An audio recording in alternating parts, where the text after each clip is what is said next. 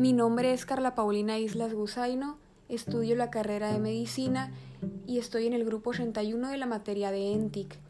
En este podcast hablaré sobre la microcirculación como proceso fisiológico y el objetivo de esta grabación es que forma parte de una práctica escolar de la materia de ENTIC en la Universidad de Sonora. Y los propósitos son conocer los procesos fisiológicos que realiza el cuerpo humano y ayudar a más estudiantes a comprender este proceso de manera sencilla.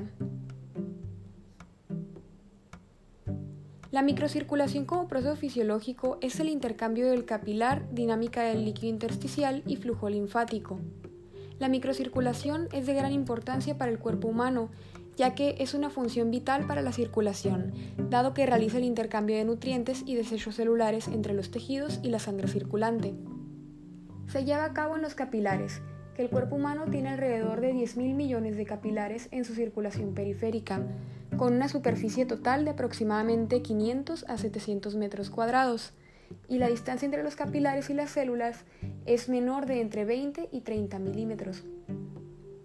La estructura de la microcirculación y sistema capilar se compone de la arteria nutricia, que al entrar a un órgano se ramifica de 6 a 8 veces, arteriolas que se ramifican de 2 a 5 veces, metarteriolas que son la porción terminal de las arteriolas, capilar que cada capilar verdadero se forma de una metarteriola, esfínter precapilar que es una fibra muscular que rodea el capilar y abren y cierran la entrada del capilar.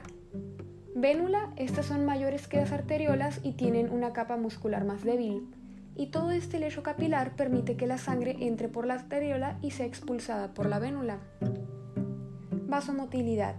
La sangre no fluye continuamente a través de los capilares, más bien fluye de manera intermitente, apareciendo y desapareciendo cada pocos segundos o minutos. Y a este proceso se le llama vasomotilidad, lo que significa la contracción intermitente de las metarteriolas y esfínteres precapilares. Las fuerzas Starling son las cuatro fuerzas primarias que determinan el movimiento del líquido a través de la membrana capilar. Espero que les hayan servido estos datos sobre la microcirculación para sus estudios en la materia de fisiología humana. Agradezco su atención y espero que les haya gustado.